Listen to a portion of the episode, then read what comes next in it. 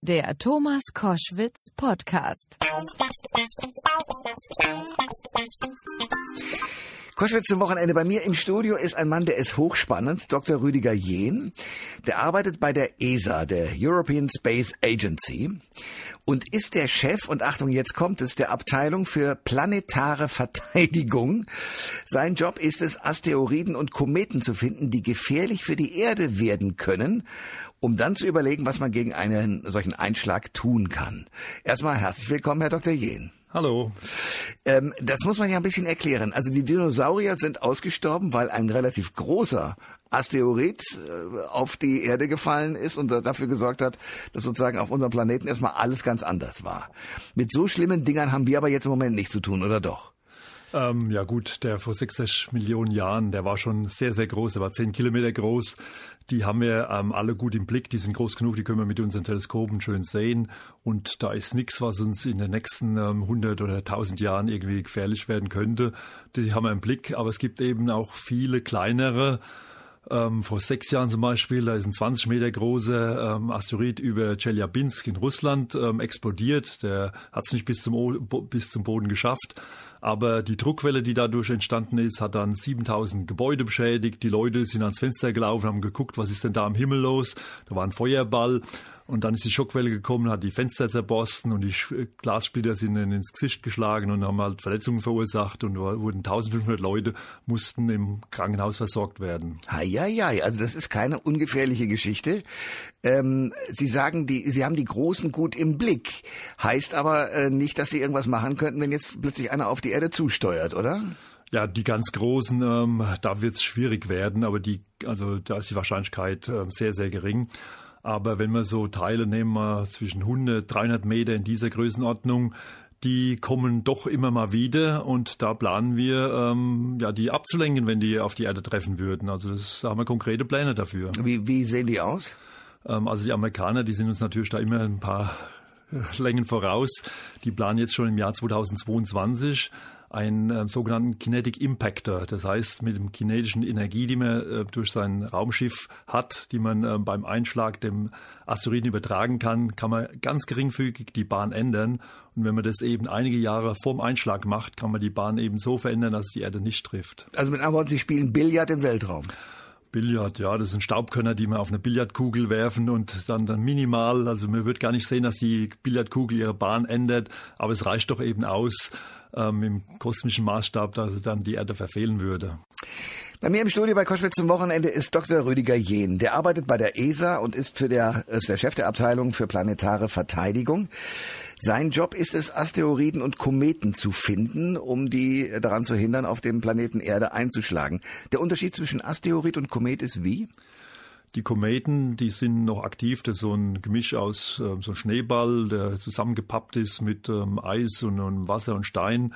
Und wenn der in die Nähe von der Sonne kommt, ähm, wird er eben aktiv und bildet einen Schweif, während ähm, Asteroiden sind einfach tote Steine. Oder auch zum Beispiel Raummüll, oder? Raumfahrtmüll, kann das auch sein? Ähm, ja, das wird aber nicht als Asteroid dann bezeichnet, sondern das ist ähm, eben Weltraummüll, der haupt, hauptsächlich um die Erde fliegt, während die Asteroiden um die Sonne fliegen und die Erde sozusagen äh, theoretisch treffen können. Es gibt einen, über den wir reden müssen, heißt der Apophis. Mm, ja, ja.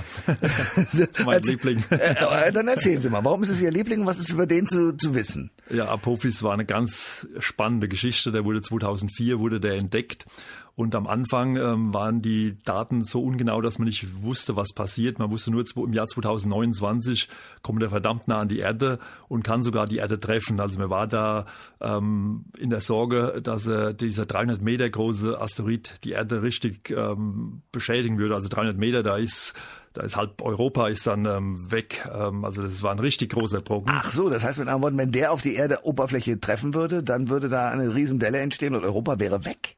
Ähm, da wäre so wie Armageddon, also ja, da wäre richtig ähm, nukleare Winter. Wow. Ähm, wie, da wäre ordentlich was, was zerstört. Also da könnte man, den könnte man auch nicht kurzfristig ablenken oder ja, da müsste man großflächig evakuieren. Also wenn sowas passiert, da haben wir richtig ein Problem. Mhm.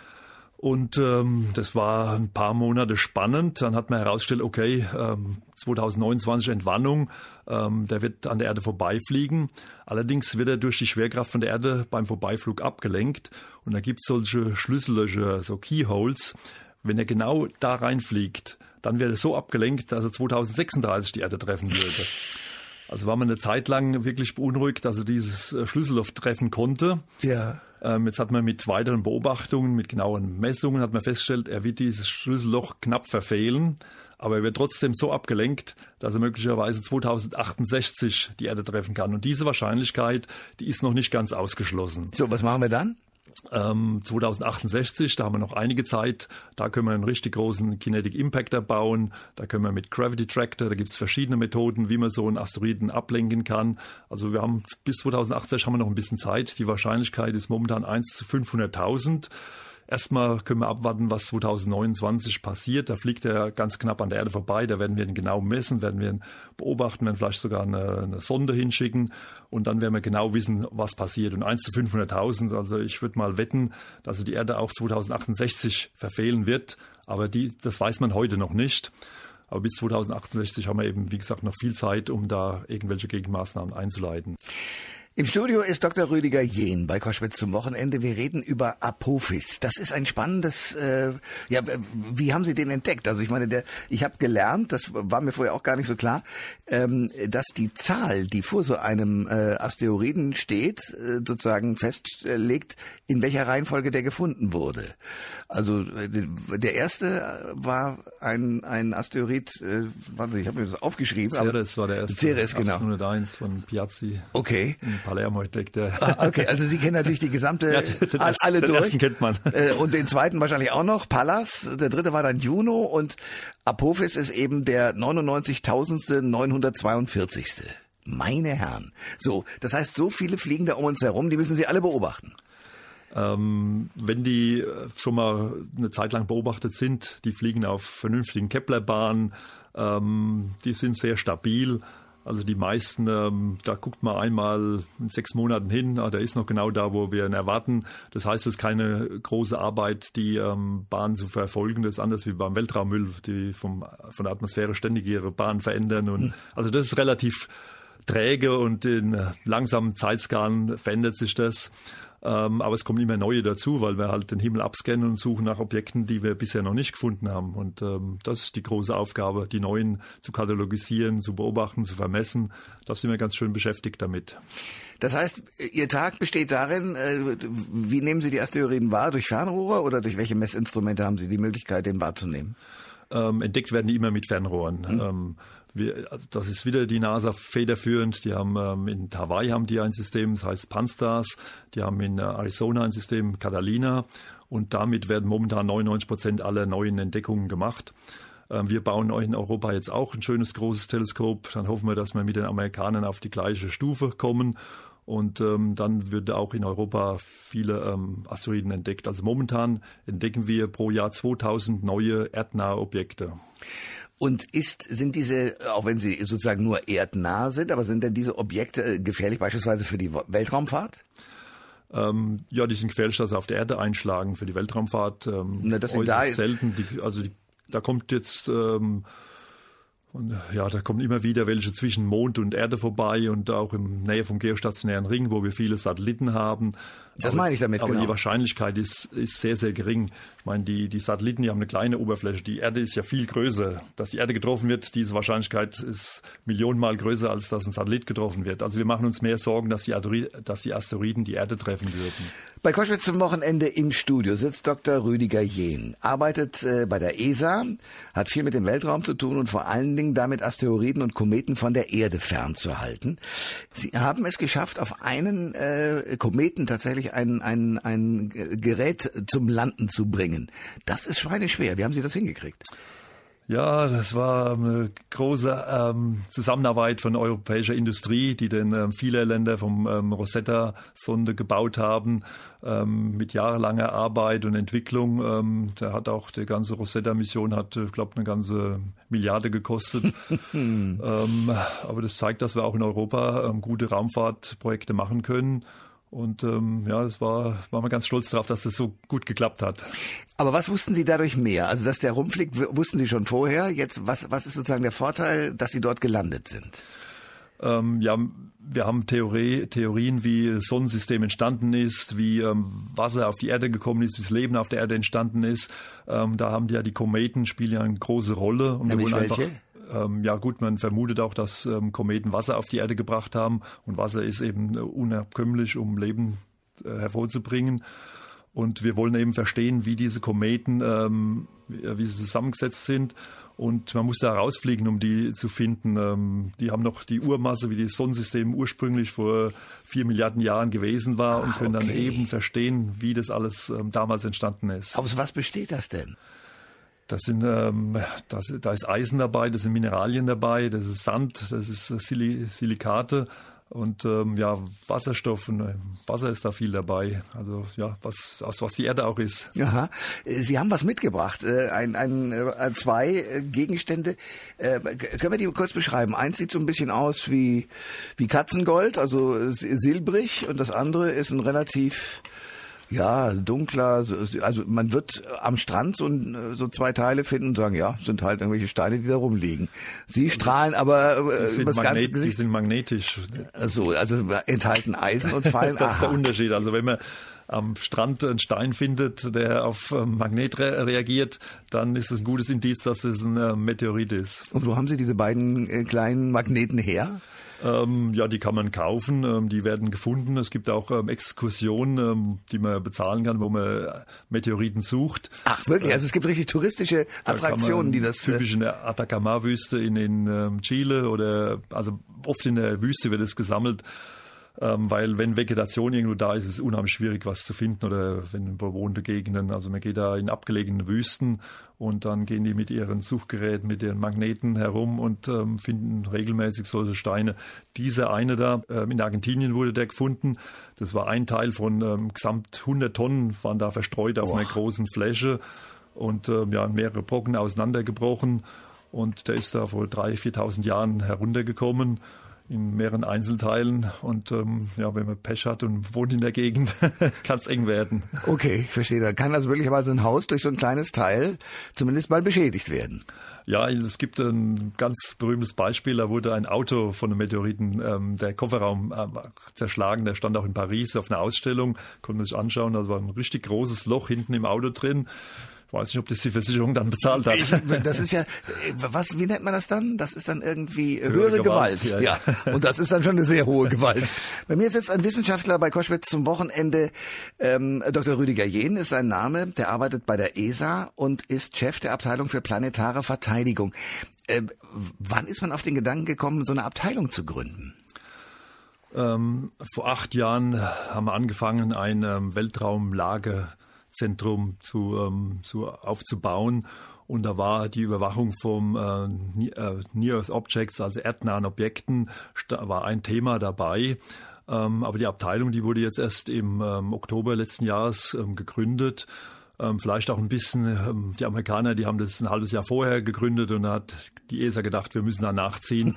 ähm, das ist eine weltweite Verantwortung und ähm, das kann man nicht der NASA allein überlassen, also müssen wir auch in Europa da etwas tun.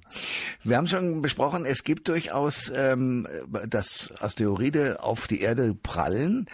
Die harmlosen sind im Grunde genommen die Sternschnuppen. Kann man so sagen? Ja, die Sternschnuppen, da kann man sich was wünschen. Das sind eigentlich die schönen Teile. Die sind auch nur ähm, groß, so groß wie Sandkörner, also sind ganz kleine. Wenn die dann ähm, mal so zehn Zentimeter groß werden, dann sieht man schon eine schöne Feuerspur am Himmel. Und so ab ein Meter, dann sieht man richtig so eine Leuchtspur am Himmel, die auch ein paar Sekunden sichtbar bleibt. Und ähm, wenn es noch größer wird, dann wird es eben spannend, was auf der Erde ankommen kann. Ähm, wie viele, Sie haben es schon angedeutet, aber ich würde es gerne noch mal als komplette Zahl haben. Wie viele gefährliche Asteroiden werden von Ihnen, also von der ESA, beobachtet im Moment?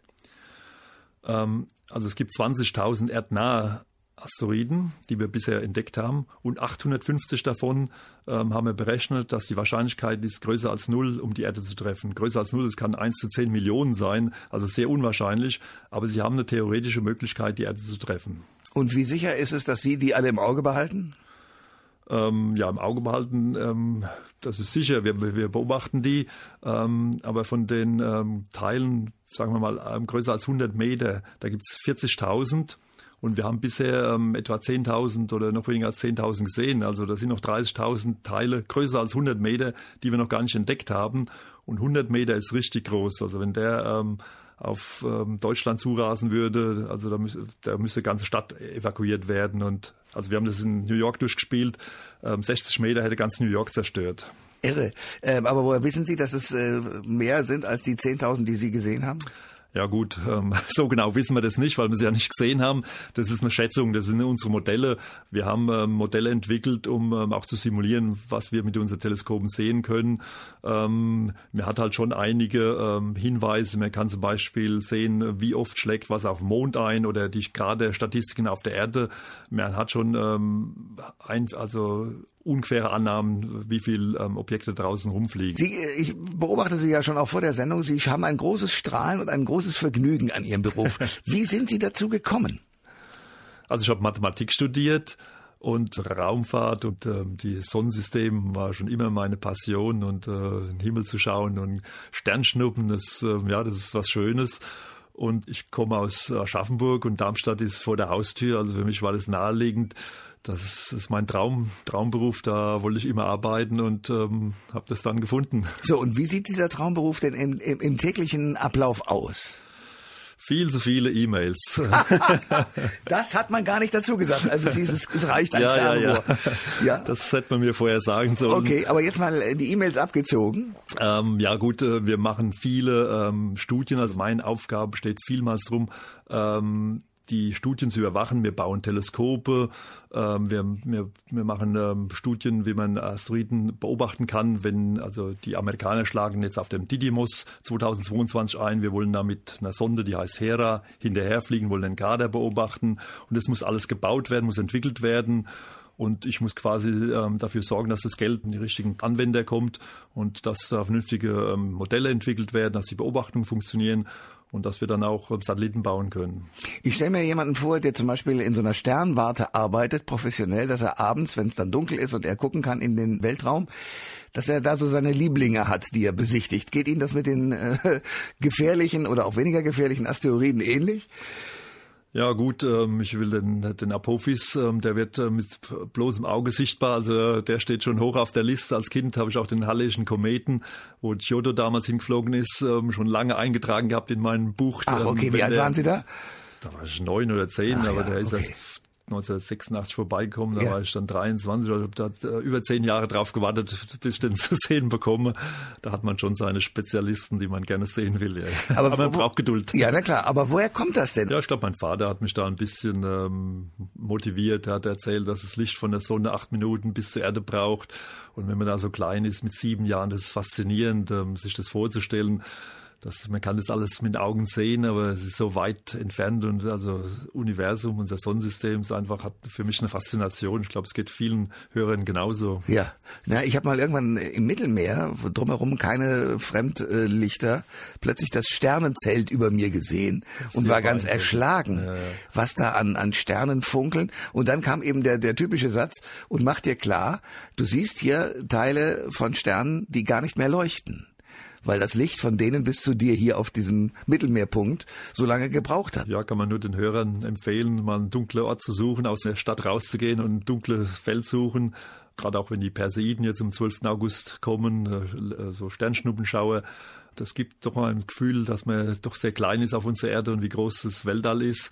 Und die Sterne, die wir sehen, die gehören alles unserer ähm, Licht, äh, Milchstraße. Mhm. Das heißt, die sind in unserer Umgebung, die sind nur ähm, ja mal so paar tausend Lichtjahre weg. Und dann gibt's ja noch Galaxien, die sind die Andromeda-Galaxie, die ist zwei Millionen Lichtjahre weg. Und dann geht's noch viel weiter raus. Und die, da sind die Sterne möglicherweise schon tot, bevor wir, also wenn wir sie sehen, die gibt's schon gar nicht mehr. Das mit einem strahlenden Gesicht, was wir leider im Radio so nicht übertragen können, aber was ich hier bestätigen und übertragen kann. Herr Dr. Jeden, danke für den Besuch heute. Gern geschehen. Alle Informationen zur Sendung gibt es online auf thomas-koschwitz.de.